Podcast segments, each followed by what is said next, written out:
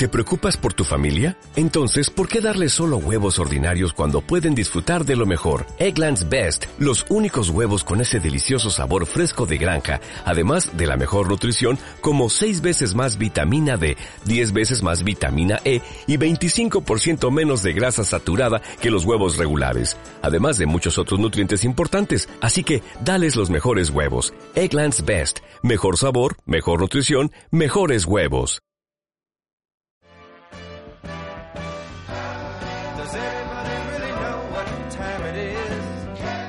Hola queridos oyentes, bienvenidos a un nuevo episodio de Tres pies al gato.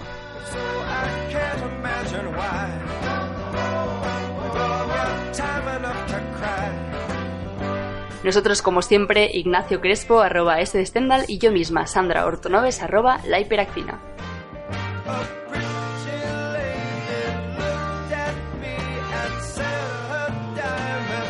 Y la pregunta, concepto científico que os traemos hoy es... ¿Qué es el caos?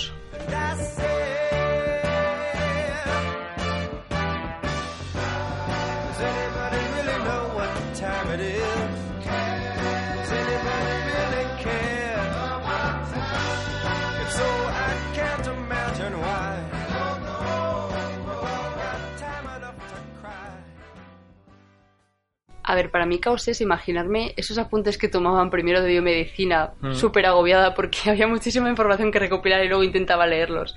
Eso, Eh, traumas personales, pero para mí eso es el caos. eso es caos. Eso es caos. Tu habitación es caos. Pero no creo que hablemos de habitación y de apuntes, ¿no? No. Queremos hablar de algo un poquito más científico. Vamos a hablar del concepto matemático de caos. Joder, prefería los apuntes. Pero yo cojo temas Vale, guays. venga, va. Modelos Venga. matemáticos. Modelos matemáticos que utilizan el caos, ¿vale? Pero, pero esto es todo muy complejo, muchos términos que ya estamos metiendo y lo suyo es ir explicándolos poco a poco. Vale. Lo primero, el caos no es desorden necesariamente. Vale. Ya esto es un poco contraintuitivo, porque Sí. nos hemos imaginado esa habitación desordenada, esos apuntes sin orden. Entonces, ¿qué, qué pasa aquí? Pasa que el caos realmente es algo ordenado, pero algo que a ti te va a costar bastante predecir a largo plazo. Vale. Vamos a hablar de un caballero, un matemático, Edward Lorenz. 1900 medios largos, que de hecho hasta hace poco pues estaba en activo. Edward Lorenz estaba estudiando modelos para predecir cómo se comporta el clima. Era matemático, ¿no? Era matemático y Meteorólogo, meteorólogo. vale. Exacto. Así que él qué hacía? Tenía ordenadores en los cuales podía simular cómo se comportaba el tiempo. Vale. Intentaba ver qué ocurría. Como si estuviera jugando a juegos, pero sí. pues, a nivel de todo matemáticas y codes y cosas. ¿Qué pasa? Metía todos los datos. Daba todas las condiciones iniciales de las que partía para que por causa y efecto dijera, bueno, pues si hoy la temperatura es esta, la presión atmosférica es esta, el viento viene aquí, mañana, ¿cómo va a estar la cosa? funcionaban relativamente bien para predecir el día siguiente. Y eso lo vemos. Es más fiable la predicción del día de mañana que la de dentro de dos semanas. Y eso lo descubrió en parte Lorenz de mala manera. Vio que sus simulaciones, cuando cambiaba simplemente un pequeño decimal al final de uno de esos datos iniciales que metía, Mm. se salían de madre. Porque el día siguiente, las dos simulaciones, la normal y la que le cambiaba ese pequeño decimal, se parecían mucho. Pero a medida que pasaban los días, cada vez eran más locas, hasta no tener nada que ver.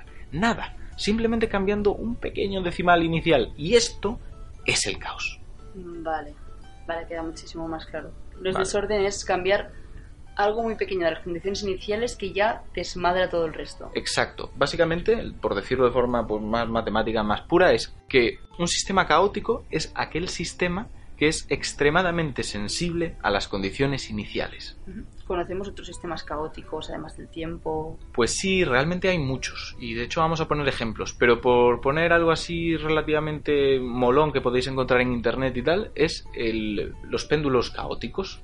Tenemos Ya, ya un péndulo sí. y tenemos en la base tres imanes separados como si fueran las puntas de un triángulo equilátero, un triángulo de estos perfectos, Sí. que son iguales de cada lado. Nosotros lanzamos este péndulo y es que realmente difícilmente vamos a predecir en cuál de esos tres imanes se va a acabar deteniendo. Hay una serie de predicciones muy chulas en internet que podéis ver cómo van coloreando el plano en función de si yo dejo el péndulo aquí lo suelto, va a acabar en el imán número uno, si lo dejo aquí en el imán número dos, y acaban coloreando toda la superficie súper chulo. Es interesante que lo busquéis, porque claro, aquí intentamos explicarlo, pero realmente el efecto visual es, es mucho mayor. Exacto, si lo miráis, entonces- quedará mucho más. Esto sería uno, luego tenemos otro péndulo que consiste en un péndulo normal, todos lo imaginamos, como ese que hay dentro de los relojes enormes, pero en el extremo tú le cuelgas un segundo péndulo. Y ahí incluso puedes ponerle otro tercer péndulo. Entonces son tres péndulos en secuencia que cuando tú lo mueves hacen cosas súper raras. Uno da vueltas sobre sí mismo, el otro pandea de arriba, de delante hacia atrás, el otro de atrás adelante. Es como la obra de final de curso en la que los niños tenían que bailar y cada uno tenía ahí como Eso sería ¿No? caótico. En plan sus pases de baile y, y cada uno se movía a un ritmo distinto. Exacto. Y ahora, por si a alguien todavía le queda dudas, vamos a hablar de un ejemplo súper típico de caos que podéis ver en vuestro día a día y además os va a valer como la excusa de por qué llegáis tarde al trabajo.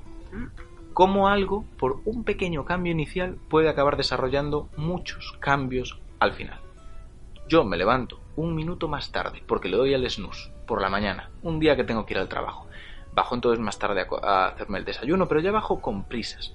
Con esas prisas yo estoy torpe, me tiro la leche por encima. Y eso es un problema. Tengo que subir a cambiarme. Ese retraso de un minuto ya no es un retraso de un minuto, es un retraso de igual 5 o 6 minutos Vamos, que se te hace bola. o si somos muy coquetos igual 12 minutos. Entonces, se me va haciendo bola y tengo que salir a coger el tren.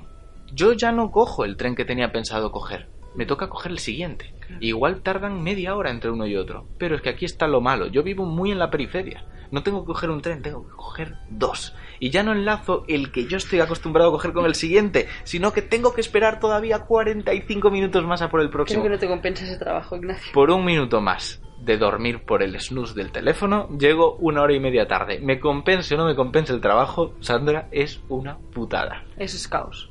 Esto es caos. Es un sistema que tiene muchas variables muy concretas que acaban desmadrándose, básicamente.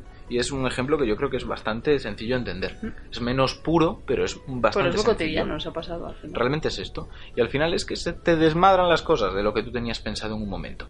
Y esto a muchos ya os sonará, porque es un poco el concepto del efecto mariposa, Mm. que realmente no está muy bien explicado por ahí adelante. Te dicen, el batir de alas de una mariposa en Brasil puede causar un tornado en Japón. Y dices, bueno, por sí, pero no, lo dudo mucho. Básicamente lo que quiere decir es que hay muchos factores iniciales que pueden condicionar un resultado. Y uno de esos factores puede ser que ese aire del ala de la mariposa se mueva de una forma determinada. ¿Qué pasa? Que no es funcional. No podemos vivir teniendo en cuenta eso. No es práctico. Pero es verdad que puede condicionar que si ya todo lo demás estaba a punto de encontrar el punto crítico en el cual se forma un tornado, ese tornado se forme, en parte, por ese aletear de mariposa. Pero mayormente será posiblemente porque hay unas condiciones muy claras allí en Japón para que se fomente. Entonces, está muy bien el efecto mariposa, es caótico, pero ah, un poquito cabeza. No es lo que escuchamos simplemente en películas y series, es un poco más complejo. Y hay gente que incluso se confunde, porque con lo del efecto mariposa ve unos diagramas que parecen alas de mariposa, Mm. dibujados, que son como, como hilillos así, Sí. que se entrecruzan y tal. Esto no tiene que ver con el efecto mariposa. Esto es como representas los modelos caóticos que hemos dicho en lo que se llama un espacio de fases. Muy complejo para entender, pero la clave es ese punto central que no está coloreado, que parece que dan vueltas como orbitando alrededor de él estas líneas que estamos diciendo que forman las alas de las mariposas, es un punto en torno al cual se encuentra, entre comillas, medio estable. Es lo que se llama un atractor.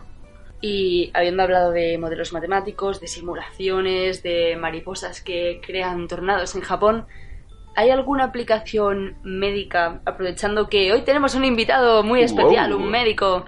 ¿Puedo preguntar si hay alguna aplicación médica de, de esto, de este tipo de condiciones? Hay... Hay. Hay formas de sí, hay formas de estudiar las enfermedades a través de sistemas de estos que estamos diciendo con un comportamiento caótico. Por ejemplo, epidemiología. Epidemiología estudia cómo se propaga, por ejemplo, una enfermedad en una sociedad, mayormente las infecciosas y cosas por el estilo. Entonces, vemos que algunas tienen un patrón aleatorio, lo cual sí que significa un desorden, al menos nosotros no podemos encontrar ningún orden. De repente hay un Por brote ejemplo, vale. de rubeola, ¿vale? La rubeola se comporta así. Un brote de rubeola hoy, otro dentro de tres meses, no encuentro yo un patrón que pueda seguir. Pero embargo, en otras infecciones encontramos modelos matemáticos. encontramos que modelos matemáticos. a decir, Exacto. Por ejemplo, la varicela es periódico. La varicela, más o menos, sabes cuándo va a haber otro brote. Y de hecho, pues las guarderías alertan y cosas similares. Pero hay caos en otras enfermedades. No es lo mismo que sea súper periódico de cada X tiempo sale el brote o decir no puedo predecirlo. Es que algunos tú puedes predecirlos con modelos caóticos como puede ser el sarampión.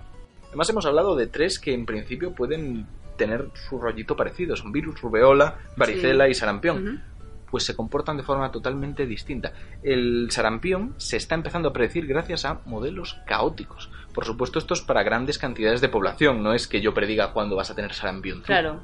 O sea, sino cuando empiezan brotes, saber un poco qué magnitud va a llegar a tener, predecir eso de forma matemática. Exacto. Vale.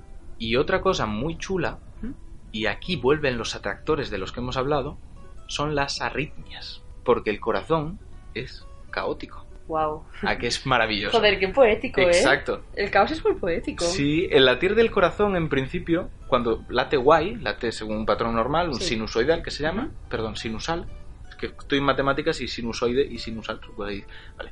Un patrón sinusal que se llama, sabemos que se comporta caóticamente. Más o menos late con una frecuencia que conocemos, pero pues hay pequeñas cosas que lo varían, que lo cambian, que se altera, que si estamos más alterados nosotros, si Claro. producimos unas hormonas u otras, Exacto. el corazón está más cansado. De estrés. Exacto, lo que sea.